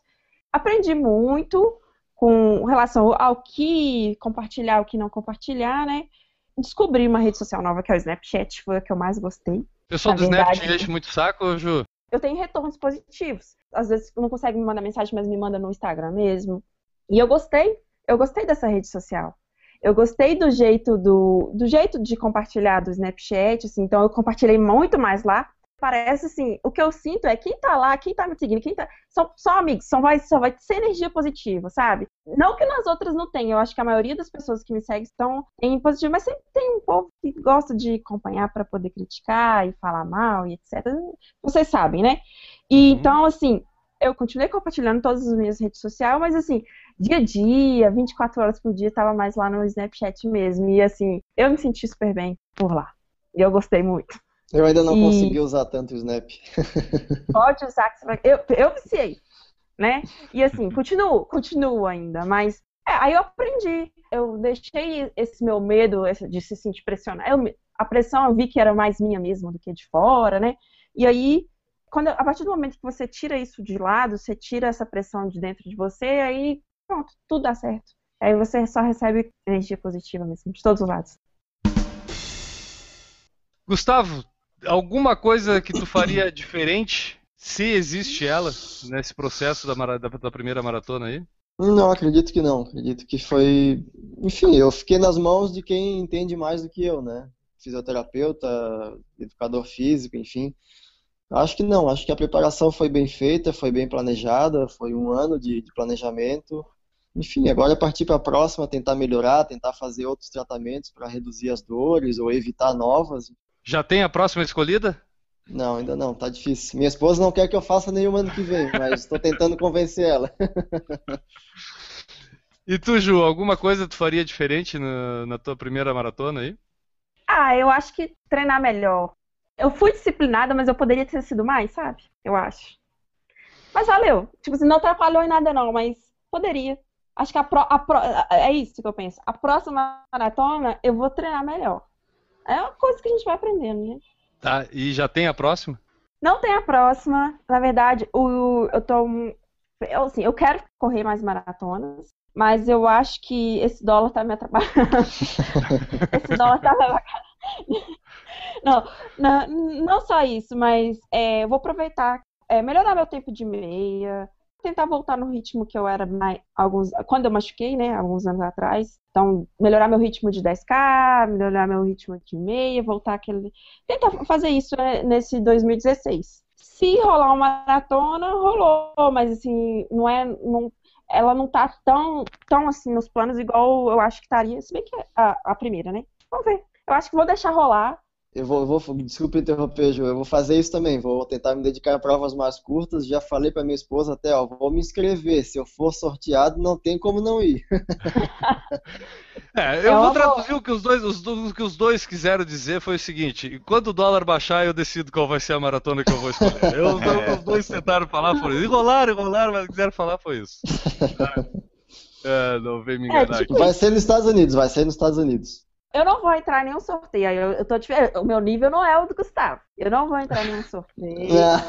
É porque, é porque as provas que eu gosto não tem sorteio também, né? Mas eu vou, eu vou mesmo fazer provas mais curtas. E aí, quem sabe depois, 2017. Eu descobri essa semana ainda que para ir para Boston não precisa ter índice. Tem, Não. tem, uma, tem uma agência de turismo que tem algumas vagas para quem não Isso. tem índice. Então eu me animei, né? Quem sabe é a única Tem. chance que eu tenho de ir para Boston. É, tem. Eu acho que eu prefiro outras, cara, mesmo assim, tá? Eu acho que isso é muito caro. Gustavo, o que que tu pode dizer que mudou do Gustavo antes de ser maratonista pro Gustavo agora maratonista, assim? Em geral, cara, tô falando, de repente, na vida mesmo pessoal do Gustavo, agora o Gustavo maratonista, ou é a mesma pessoa, tu pode dizer? Não, outra pessoa. Confiar mais em mim, né? Mais, ter mais determinação para ir em busca daquilo que eu estou objetivando, alcançar, enfim, é, ter mais confiança em mim mesmo, em mim, em ter uma, uma resposta mais positiva das coisas, né? Em pensar mais positivo. É, às vezes acho que faz bem tu fechar os ouvidos para algumas coisas, é, confiar no que tu está fazendo, que aquilo é o certo e, enfim, tocar adiante, né? Tipo, serve de lição pra outras coisas no dia a dia do cara também, né? Não só Ah, na, na vida de corredor, né? Com certeza, com certeza. E tu, Ju? O que, que a Ju, antes de ser maratonista, tem de diferente da Ju maratonista agora? Ah, eu vou dizer que eu sou a mesma. Não mudou muito, não. Não, na verdade, é, é isso que o Gustavo falou tem todo sentido, assim. Você sabe que você é capaz de completar um objetivo, sabe? Assim, do começo, início, meio e fim, passou por todo o processo, que não é fácil, é muito difícil. E aprendi também a não me pressionar tanto. Fazer uma coisa simplesmente pelo prazer de fazer e não para mostrar resultado para ninguém, não para mostrar resultado para mim mesma, não para provar para ninguém que só simplesmente por gostar, sabe? Eu acho que a maratona teve esse significado. Assim, eu não me acho uma pessoa diferente nem especial por ser maratonista. Eu me acho assim, como qualquer outro. Às vezes o seu objetivo, sei lá, é completar uma meia maratona, mas eu falo assim, o, o especial é de colocar um objetivo para você e, e correr atrás desse objetivo. Início, meio e fim, sabe? E isso eu acho que isso que é que é o significado disso tudo, não só de uma maratona, mas completar e se realizar com um objetivo. Maurício Neves Geronato, existe diferença entre o Maurício antes e depois da maratona? 8 quilos.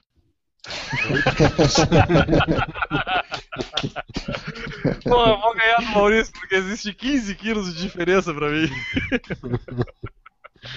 Não, eu acho que a diferença é ter conquistado um objetivo que eu almejava. Então foi foi difícil, foi sofrido, teve um significado muito especial para mim, mas é o que mais vale é a experiência de vida que você acumula com, com uma prova nesse sentido.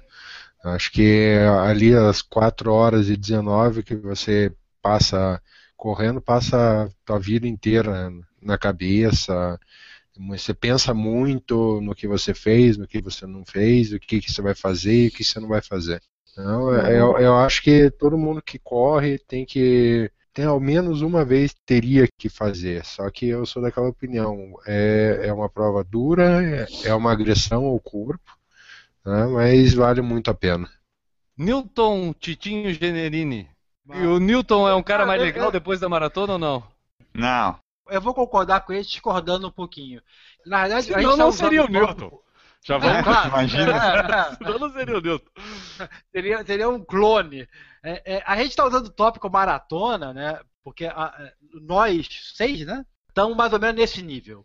Mas na verdade, tudo que é, tanto o Gustavo quanto a Ju falaram de terem completado a maratona, tal, de treinamento, de melhorar seu, ter um objetivo e cumprir, vale também para 10 quilômetros, para meia maratona, para travessia aquática, para ciclismo, para Ironman, para Aluminium Man, etc. Né? Óbvio, todo, é, é, volta a existir, todos nós passamos pelos 10 quilômetros, achamos que era o super-homem quando completamos 10 quilômetros. Eu, não- eu não sei o histórico do Gustavo, se já era atleta profissional, alguma coisa assim, mas quem, quem como a maioria que eu, ele, o Maurício e você, a primeira vez que correu, correu um pouquinho, então a primeira vez que completou 10 quilômetros, achava que era super-homem. Outro É, dia eu vi a minha foto de chegada do meu primeiro 10km, eu tava com as mãos pra cima, assim, É, agradecendo ao céu. Agora, agora tu, chega, tu chega, desliga o relógio e deu, né? E olhe lá. Então, é, é- é- isso é legal. Provavelmente daqui a pouco, ou a Ju, ou o Gustavo, até a gente mesmo, a gente vai achar, pô, maratona não é tão assim. Legal é ultra. Legal é fazer 50, né? Ó, o é Gustavo já tá pensando nos 50 km já agora. É, Indomite, mas o Indomite, A 100 Ju que quilômetros disse aí. que faltava quilômetro na maratona lá, que ainda dava pra correr mais um Queria peso. mais uns 100 metrinhos, queria mais uns 100 metros, mas que fosse descida, né? Então, é, eu, eu acho isso, eu acho que a maratona é, um- é, um- é um marco bem legal, porque é difícil, é difícil mesmo, mesmo pra quem tá treinado, é difícil. Ene Augusto, tu é uma pessoa diferente depois de sofrer lá em 2011 na tua primeira maratona ou não? Eu fiquei mais mais disciplinado. Depois da primeira, principalmente, porque eu aprendi que eu tinha que treinar para maratona, né? Mas depois da de 2013, que foi a de Porto Alegre, que eu fiz o que eu queria, que eu vi assim que eu consigo ser disciplinado mesmo. Naquela época eu não treinava com ninguém, né? Eu só fiz a minha planilha e fui. E mesmo com eu fazendo, com eu podendo me sabotar, eu consegui seguir o programa certinho de disciplina, né? Então a maratona pelo menos me fez ser disciplinado, um pouquinho mais. É, eu só queria complementar, dizer que eu acho que a maratona, cara, ela é um desafio. É, é, é meio clichê, tá? Dizer que a maratona é um verdadeiro desafio mental.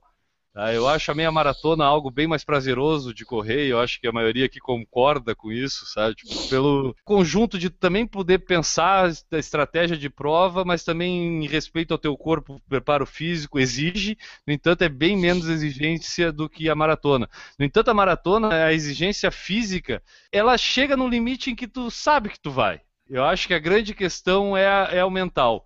Só que aí eu acho que vem a grande diferença. Em relação a mim, o Guilherme antes e depois da maratona, acho que está aí. Eu, sem querer, eu achei que fosse um desafio físico. E sem querer, eu vi a mudança mental que teve em mim, sabe? Tipo, eu até em determinados momentos na vida, depois de ser maratonista, eu vejo tomando atitudes de uma forma diferente. Talvez até às vezes com mais paciência sabendo esperar um pouco mais as coisas, porque às vezes quando a gente tem que esperar do 35º quilômetro até o 42º, para muitas pessoas são 7 quilômetros, mas para quem já correu uma maratona sabe quanto aquilo ali é, né? Para umas pessoas pode ser uma voltinha no parque. Exatamente, perfeito, eu acho que é por aí. E pra gente não é. E aí eu acho que depois que a gente passa por isso, a gente percebe que na vida tem aqueles momentos em que tu consegue parar e olhar as coisas talvez diferente de uma voltinha no parque, mas que tu vai ter que aguentar e vai ter que passar por aquele parque, independente disso tudo. Então eu acho que a maior transformação realmente que a maratona pode proporcionar para alguém é uma transformação mental. Muito mais que física, muito mais do que talvez socialmente tu ser visto como maratonista ou não, mas eu acho que mentalmente a gente fica mais forte. E eu acho que é uma coincidência em todos os depoimentos aqui de antes e depois, eu acho que é isso. Eu acho que todo mundo aqui viu que consegue quando quer. Pode ser se organizando melhor, como falou o Enio, pode ser enfrentando as lesões, como foi o Gustavo, como foi comigo também, que eu tive que ir com o menisco rompido, com edema ósseo, vai com tudo, mas vai, né? Tipo, como a Ju, que esperou o tempo certo para ir lá, escolheu a maratona diferente, foi lá e fez. O Maurício, que ficou de mimimi, que não vou fazer, que eu tô machucadinho, que tá doendo, não vou, sabe? O Enio e o Newton, que foram sem saber que estavam prontos ou não, mas foram lá e fizeram.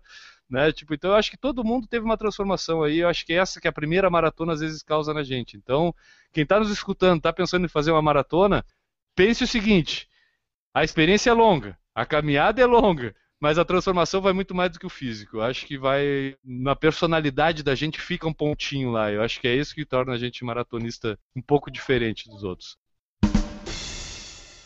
Gustavo, pessoal para te seguir no Instagram? Arroba Guga Benunes. Vai continuar botando as coisas lá, né? Acabou a maratona, não acabou o perfil agora. Não, não, de forma alguma, pelo contrário. Então tá, Ju. Arroba run run no Instagram. Arroba run underscore ju underscore run no Twitter. facebook.com.br runrun. runrun.com e no Snapchat Juliana Ban. Ene Augusto, se o pessoal quiser te encontrar, onde é que encontra? No porfalarencorrida.com. Ah, tá. Então tá. Beleza. Cara, eu gostei do papo. O editor que se dane para editar isso, porque ficou longo, mas ficou bom pra caramba. Bom, antes de cruzar a linha de chegada desse podcast de número 119, a gente precisa colocar em dia as mensagens que a gente recebe, e temos recebido cada vez mais, né, Enio? Cada vez mais o pessoal tem mandado mensagem pra gente aí. E como eu sempre digo, chega a hora de dar voz a quem nos escuta. A gente recebe mensagem através do Fale Conosco, no blog, pelo Facebook, no YouTube, e a gente vai ler essas mensagens agora. Então vamos a elas. A primeira é do Alexandre Ernesto de Rio Verde, Goiás, que comentou no post do PFC 110 Recorrida. É, vocês se lembram que a gente falou do Rio Verde? É mesmo, cara. Pois é. Aí o Alexandre comentou: É isso aí, valeu pelo abraço para o grupo de corrida Gente que corre em Rio Verde, Goiás. Aí eu quis trazer essa mensagem para. Era uma piada interna lá do Danilo Balu com esse grupo, né, Maurício? Maurício é que conhece essa história, porque o Maurício é que veio com essa história pra gente aí. Fui eu que comecei com essa história. Ah, foi, é mais ainda. Então tu que é o culpado dessa história. Eu que sou o culpado. Então te justifica. É um grupo lá da... Não, eu já fui intitulado como membro honorário e portador do abraço ao grupo Gente que Corre pelo Alexandre Ernesto. Ele é o presidente do grupo lá, ele já falou que quando ele estiver ausente é para mandar um abraço pro grupo Gente que Corre. Em qualquer lugar que eu esteja. Beleza, então foi mandado mais um abraço aí pro Alexandre lá do grupo Gente que Corre de Rio Verde de Goiás, né? Exatamente. Vamos para a próxima aqui, ó. O Dejaldir Santiago comentou lá no vídeo do YouTube do PFC 118, lá do a corrida que você não vê que a gente gravou com o Diego Ciarroque. É, galera, sobre a meia maratona da Bahia que será realizada em dezembro, o calor realmente promete ser muito elevado. Pude participar da meia maratona do shopping da Bahia, farol a farol, que ocorreu agora no dia 4 de outubro, e mesmo largando cedo às 7 horas, pudemos constatar que muita gente quebrou a partir do quilômetro 15, tendo que concluir a prova na garra, desconsiderando o tempo. Eu mesmo planejei para 1 hora e 59 e concluí em 2 horas e 14. Que tal, hein? Acho que as nossas previsões vão se confirmar, hein? É, eu acho que tipo, a pessoa vai lá, um sub 5 horas é recorde mundial. Cara, a gente tem outra mensagem aqui que é do Rodrigo de Souza e Silva, no Instagram. Sempre escutei podcast e já corro há algum tempo. E há mais ou menos um ano me perguntei: será que existe podcast sobre corridas? Foi aí que os encontrei na época. Eu, um corredor de 5, às vezes 10 quilômetros, e vocês tentando fazer o melhor, mesmo com algumas limitações. Ele está sendo modesto, algumas limitações, né? É. Nós, tinha, nós tínhamos todas e ainda temos várias limitações no podcast, né?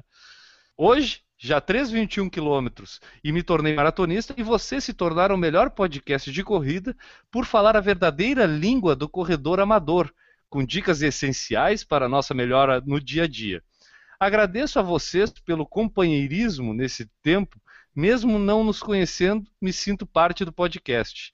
Se precisarem de informações sobre provas, sou de Goiânia e estarei na Golden For Brasília e Pampulha. Ó, Ju, vai estar lá na Pampulha esse aqui, ó.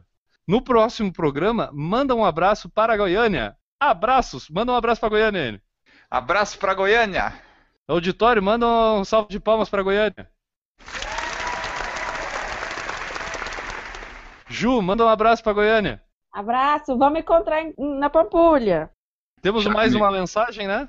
Temos da Cássia Renata Maria Rosa que comentou lá no Instagram também. Hoje, durante meu treino, acabei de escutar este podcast. No caso, era o PFC 117 correndo naqueles dias. Agora entendi o porquê do meu cansaço e dificuldade em alguns treinos.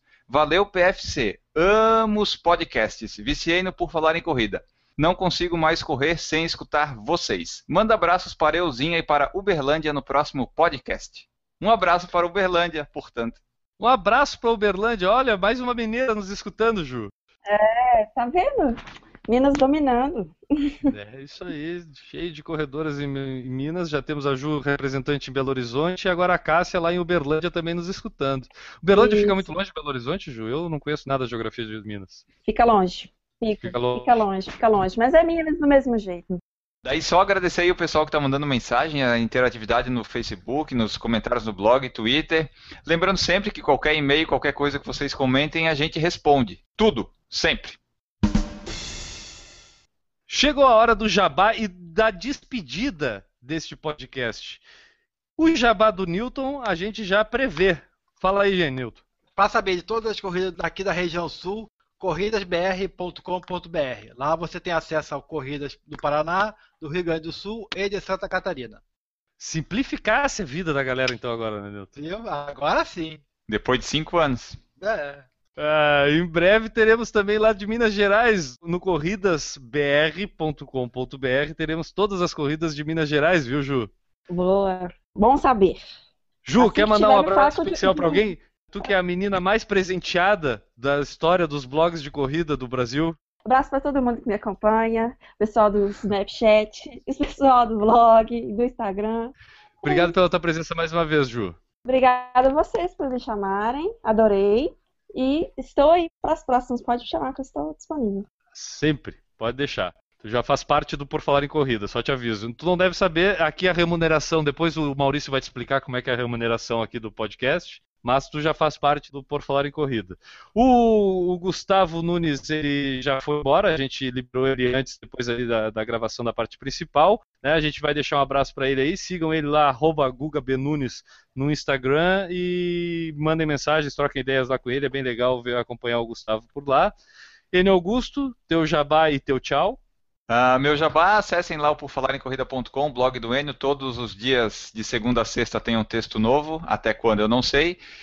E voltamos na edição 120. É isso daí, galera. Quem quiser me acompanhar pelas redes sociais, eu às vezes sou ativo, às vezes eu não sou ativo, às vezes eu paro, às vezes eu continuo. É arroba Corrervicia, tá? Tem Corrervicia por tudo que é lado aí. Quero mandar um abraço lá pro meu fisioterapeuta, o Luiz Eduardo Monteiro, tá cuidando do meu joelho. Daqui a mais ou menos alguns dias eu já devo estar voltando a correr, pelo menos é assim que se espera. É, e eu acho que é isso aí, Enio Augusto. Terminamos por aqui mais um Por Falar em Corrida, né? Se despede do Maurício, tadinho. O Maurício tá aí? Ah, o Ma- Maurício, desculpa, Maurício, eu não te vi aí nesse cantinho aí, cara. Tu tá aí tristinho. Tudo bem, Maurício? Quer mandar um abraço pra alguém? Não, não quero mandar um abraço pra ninguém. Fiquei muito sentido acho que a partir desse momento. Eu vou me recolher a minha insignificância. Não, Maurício, não faz assim, cara. Manda um abraço, manda um abraço pro pessoal, que se o pessoal gosta de ti. Tu fica falando mal do pessoal que faz vídeo pra YouTube aí de corrida, fica brigando aí, tu entra nas brigas, tu quer fazer tititi aí nas corridas.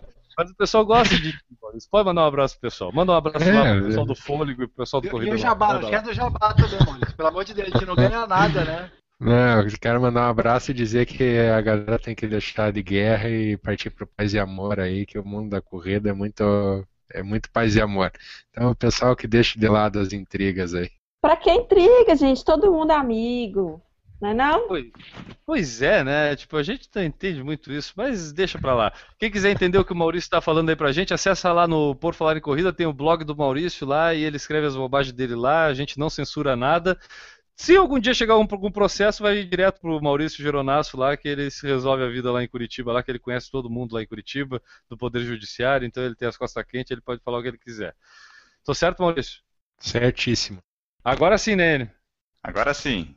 Então, galera, um abraço pra todo mundo. Tchau, ficamos por aqui antes que o editor mate a gente, mas a gente volta na semana que vem ocupando mais tempo no espaço da internet aí, já que a gente tem espaço livre lá no YouTube. Um abraço pra todo mundo. Tchau pra vocês. Errou! Vem aí a Star Wars. Errou! A Força despertará oficialmente no dia 18 de dezembro com o lançamento do novo filme da saga Star Wars, mais Jedi, Padawans. Como é que lê isso aqui? É Mais Siths? Vai, Gedi. Dia, dia, vai embora, Enio. Vai, Gedi. Eu não conheço nada disso. Me ajudem. É Jedi? Dá tempo de assistir os filmes antes do dia Ah, eu 18 acho de Jedi. que dezembro. sem graça. Jedi? É o Binawa. Jedi. Kana. Jedi? É Jedi? Ajuda para meus erros não ficarem tão grandes. Meu Deus do céu. Errou! Ah, eu vou pedir então pro Maurício, que é outro nerd aqui, pelo menos continuar lendo a notícia. Ele lê a notícia pra gente hoje, Maurício. É, Vamos lá, então. Deixa eu só ali numa pegar força.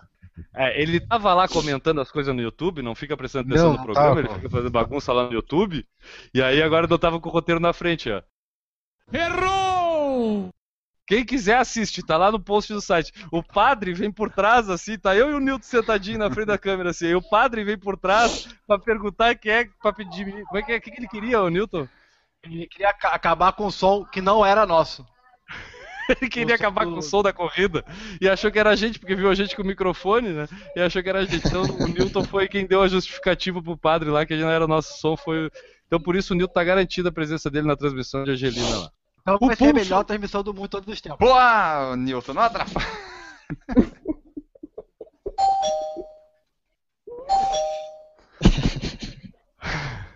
Vou te contar uma coisa. O Newton não precisava nem ser chamado. Errou! Vamos, é, eu- vamos ver a. Eu, vamos fazer a. Fica quieto, fica quieto. Vamos fazer a lei. Ah, deixa eu. Errou! Tá, posso ler? Pode, fica à vontade. Tá, agora até fiquei com medo aqui. A produção, a produção deixou até eu ler uma mensagem aqui. Errou! Hã? Como, desculpa. Fica é, lá no? Triângulo Mineiro, você não estudou geografia? Isso, fica no triângulo. Ó, é bem, bem longe, né? Be- Beraba e Berlândia, as duas cidades com B. Beraba Mas e? Berlândia. Triângulo é geometria, é, Newton. Não o mineiro, não o mineiro. O mineiro não. É. Errou! Sabe quando toca Caceta o popular. o tambor é que Deu. já encheu o saco. Deixa eu fazer só o encerramento ali.